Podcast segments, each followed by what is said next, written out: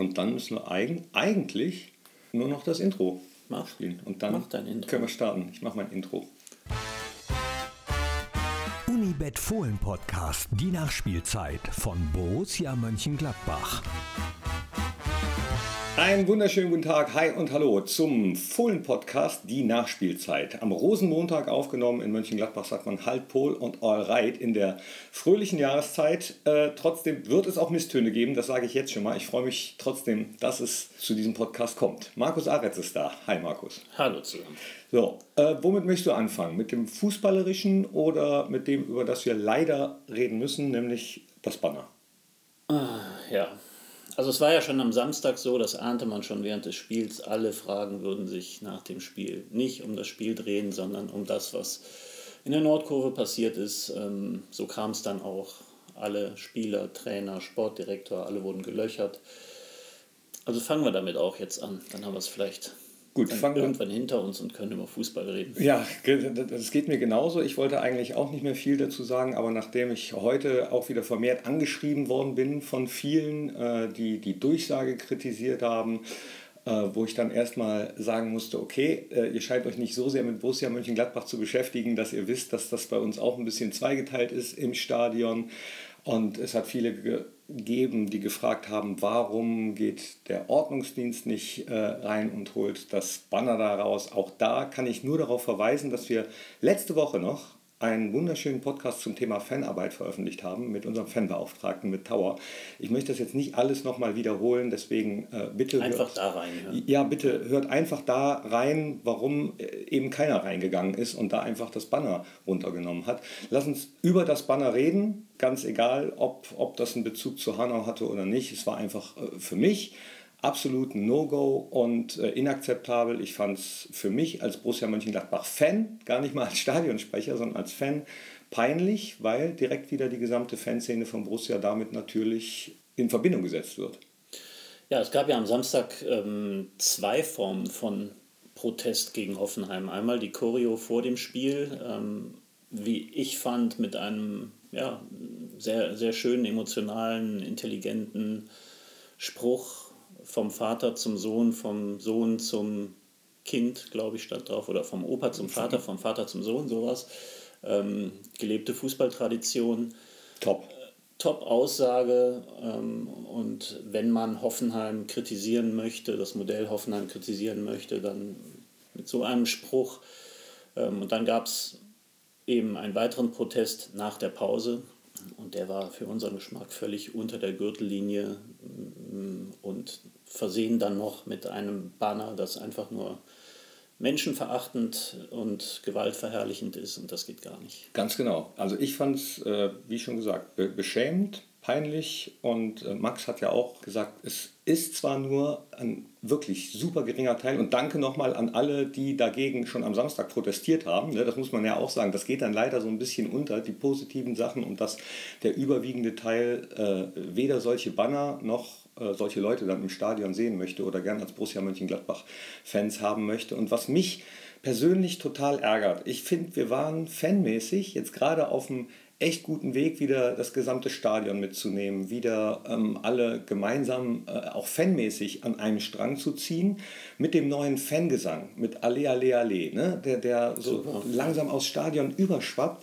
und dieses äh, zarte Pflänzchen-Gemeinsamkeit wird dann von, von ganz wenigen total zunichte gemacht, weil natürlich jetzt auch von außen äh, wieder erstmal alle sagen, äh, Ultras raus, haben wir ja gehört, ne? wobei man auch sagen muss, also ich weiß, dass eben auch nicht alle Ultras hinter diesem Banner standen. Ja, das ist ja das Traurige bei, bei so einer Geschichte, dass es dann ähm, natürlich immer Schwarz und Weiß gibt und ähm, viele dann auch mit angeklagt und getroffen werden, die vielleicht ganz anderer Meinung waren, das nicht unterstützt haben. Wie du sagst, es ist einfach traurig, ähm, dass nach all diesen Gesprächen und all der positiven Entwicklung da eine kleine Gruppe von Leuten meint, sie müsse ihre, ihren eigenen Protest und ihr eigenes mm, aus der Reihe tanzen über alles andere stellen, über die Interessen der anderen Besucher im Stadion und über die Interessen des Vereins. Sie sind, fühlen sich da größer als der Verein.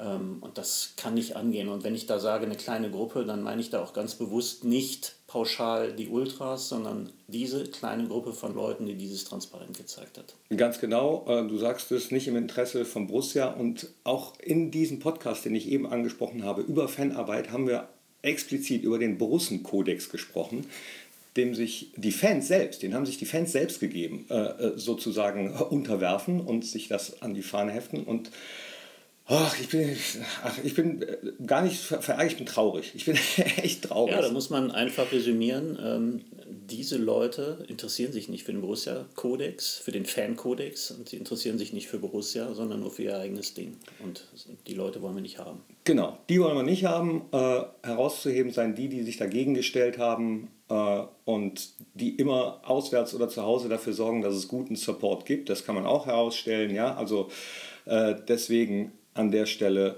Äh ja, es war einfach am Samstag schade, weil man das Gefühl hatte, in dem Moment ähm, ist alles kaputt gemacht worden. Das Spiel ist kaputt gemacht worden. Ähm, es war dann nur noch zerfahren. Die ganze Stimmung im Stadion war gezeichnet von diesem Zwischenfall. Nach dem Spiel war es sofort leer, was ich auch traurig fand. Die Mannschaft hat acht Heimspiele gewonnen und jetzt das neunte Spiel eben nicht gewonnen, sondern unentschieden gespielt und macht ihre Runde durchs Stadion. Kaum, noch ist, kaum jemand ist noch da kann auch nicht sein, dass man die Jungs ähm, gefühlt vielleicht für die Mannschaft, ach, jetzt haben wir einmal nicht gewonnen und jetzt, mhm. jetzt laufen die Zuschauer direkt weg. Das war es ja nicht, glaube ich. Es war einfach nee, das hatte, so eine Stimmung da, dass die Leute nur noch nach Haus wollten. Genau. Ja. Und, und zwar ab diesem Zeitpunkt. Ja. ja ab diesem Zeitpunkt, äh, ich glaube nicht so sehr, dass das, äh, das Spiel so, so beeinträchtigt hat, aber die Stimmung im Stadion auf jeden Fall, da hatte keiner mehr so richtig Bock. Irgendwie hatte keiner. Und das, ja, so hat es sich angefühlt. Und das, äh, das fand ich schade, deswegen nur noch so viel auf der Seite vom Fanprojekt FPMG ist auch, ich finde, jetzt äh, ein ganz guter äh, Beitrag dazu geschrieben worden, dass es sich da eben um Leute handelt, die wir bei Borussia und ihr in der Kurve nicht haben wollt und dass die dann hoffentlich demnächst auch nicht mehr da sind. So, mehr kann man dazu im Moment nicht sagen. Ne? Äh, das ist wie ein laufendes Verfahren, denke ich mal. Und deswegen belassen wir es an dieser Stelle auch dabei. Da, da muss was passieren, da wird was passieren. Und äh, deswegen freue ich mich, wenn wir uns jetzt auf das Sportliche konzentrieren können. Auch wenn das natürlich schade war, dass wir äh, auch da in der Schlussphase dann noch das 1-1 kassiert haben und nicht den neunten Sieg in Folge gemacht haben. Ja, war ja irgendwie ein komisches Spiel, habe ich zumindest so empfunden, dass Hoffenheim eigentlich von Anfang an irgendwie ein bisschen besser im Spiel war, mehr Ballbesitz hatte, aber eigentlich hatten sie keine Torchancen, keine klaren Torchancen, die hatten wir. Wir haben das Tor gemacht, ähm, wir hatten sechs, sieben gute Torchancen, einen Elfmeter, den wir nicht verwandelt haben, einen Pfostenschuss von Denis Zakaria, ein durch den Video-Assist zurückgenommenes Tor hätte man auch entscheiden können wir haben die Chancen nicht genutzt und dann passiert es eben am Ende, dass man auch in der Nachspielzeit mal so ein Ding kassieren kann.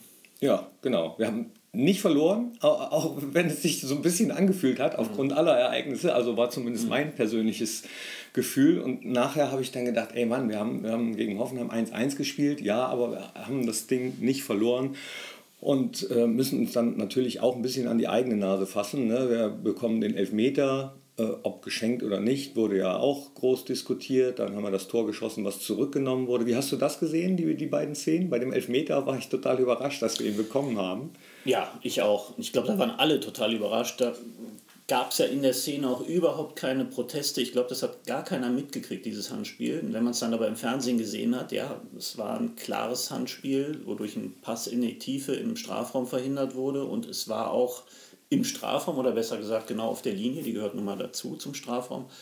Insofern glaube ich, dass es richtig war, Elfmeter zu geben, auch wenn es sich total anfühlte wie ein Geschenk, weil es alle überrascht hat. Aber faire Geste von Alassane Flair, den nicht reinzumachen. Also, also es ist jetzt Galgenhumor, ne? Also, ähm, nein, warum faire Geste? Es war, nein, ja, es nein. war ja ein äh, rechtmäßig gegebener Elfmeter. Ja, stimmt, du hast verwandeln recht. können. Nee, das war, war jetzt ein doofer Witz. Okay, ja. der bleibt auch drin, den schneide ich nicht raus. Manchmal macht man noch doofe Witze.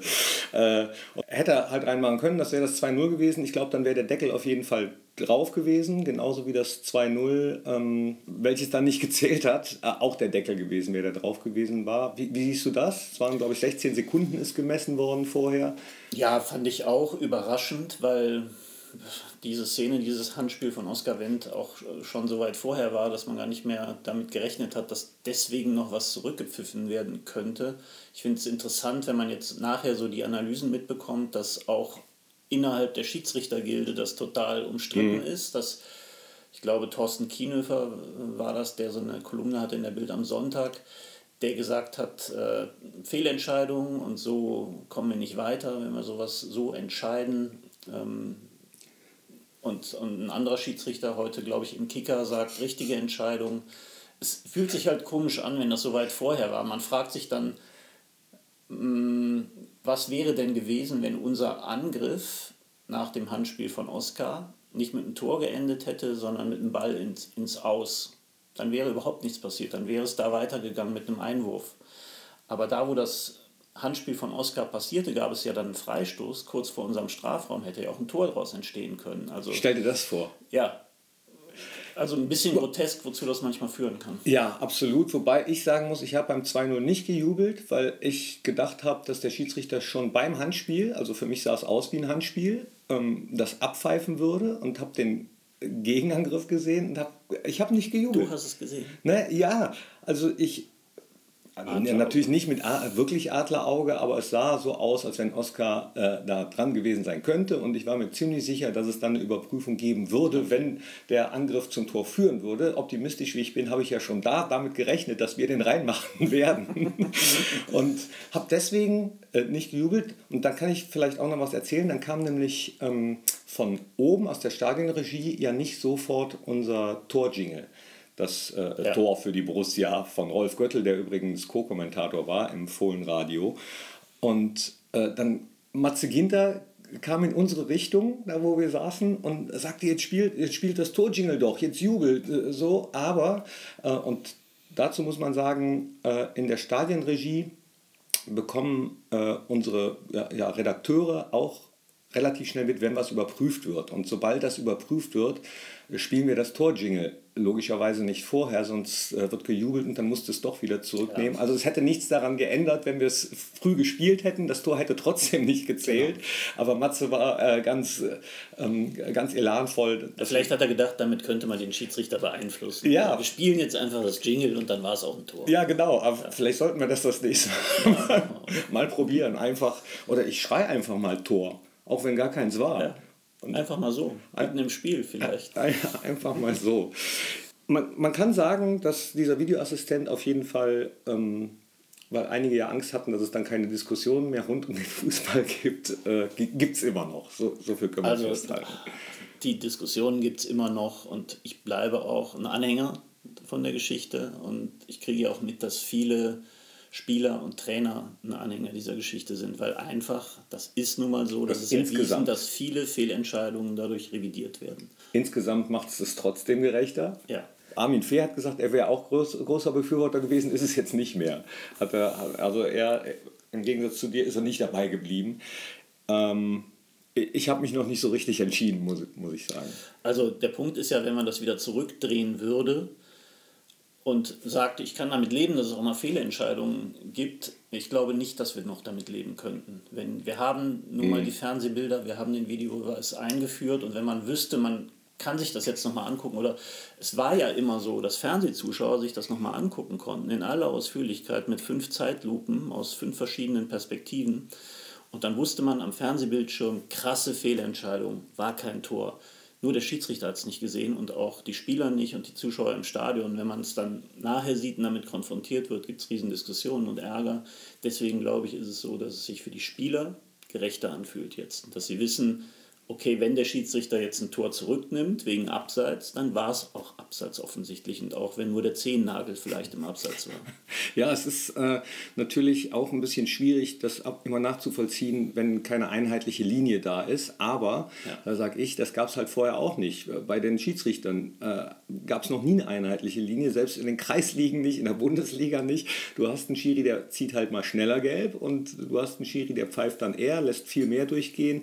Vielleicht äh, muss man sich ganz einfach gedanklich davon verabschieden, dass äh, durch den Videoassistenten keine Fehler mehr gemacht werden. Es werden auch weiter Fehler gemacht. Vielleicht muss man das einfach akzeptieren und dann sagen, in der Gesamtheit macht das halt trotzdem gerechter und ähm, ja, äh, vielleicht nicht immer so aufregen, sondern einfach die Entscheidung dann auch mal hinnehmen, wie es dann sportlich ist, auch wenn man sich ungerecht behandelt fühlt oder wenn es auch mal ungerecht ist.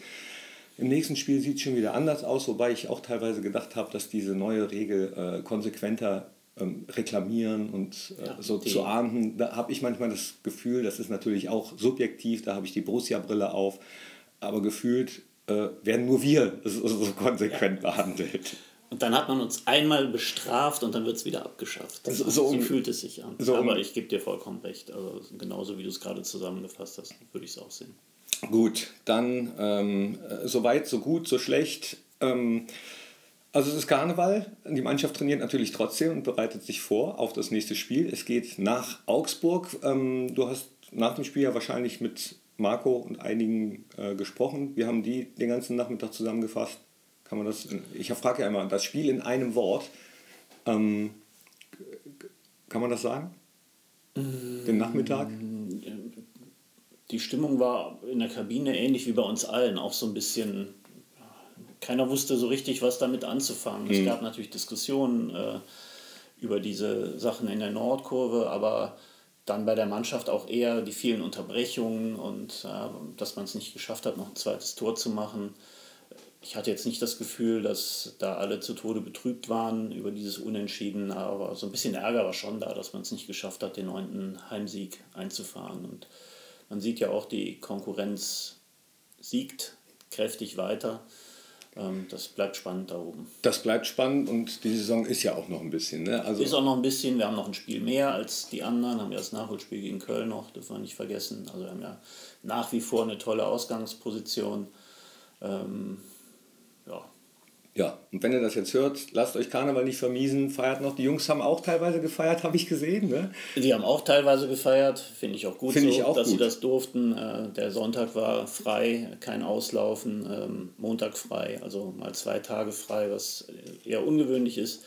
Und dann geht es aber morgen, auch wenn in Mönchengladbach Veilchen Dienstagszug ist und ähm, eigentlich das der große Karnevalstag hier in, in unserer Stadt ist, Morgen wird die Mannschaft zweimal trainieren, also vom Feichen Dienstag haben sie nichts. Nee, und äh, heute dann auch nicht Vollgas, weil äh, morgen halt zweimal Training ist. Genau. Und das kann ganz schön anstrengend werden. Nee, ich fand es auch gut, dass sie, äh, dass sie noch feiern gegangen sind äh, nach dem 1-1 und dass Marco ihnen oder das Trainerteam ihnen freigegeben hat. Ja, ich glaube, Breel hatte auch eingeladen. Breel Mbolo, der hatte Geburtstag, meine ich, am Freitag, hat die Kollegen eingeladen. Und das ist auch gut so, dass die Jungs mal zwischendurch auch den Job vergessen und ein bisschen Party machen. Ja. Gehst du noch feiern? Ähm, ich glaube nicht. Nee. Ich gehe zum Zug und äh, gucke mir das an. Heute, nein, heute nicht. Nee, nee, heute, nee, heute, heute, nicht. Am, aber äh, Karnevalsdienstag in Mönchengladbach. Genau. Da ruft man Halt Paul und Al Reit. Das Prinzenpaar war zu Gast in Mönchengladbach. Äh, das war noch schön, das war toll. Und äh, damit bereiten wir uns jetzt auch vor auf das Spiel in Augsburg. Genau. Ihr euch auch. Macht euch äh, einen schönen Restkarneval, schöne Restwoche. Tschüss. Das war der Unibet Fohlen Podcast, die Nachspielzeit von Borussia Mönchengladbach. Hört auch ein in Unibet Fohlen Podcast der Talk und das Spezial.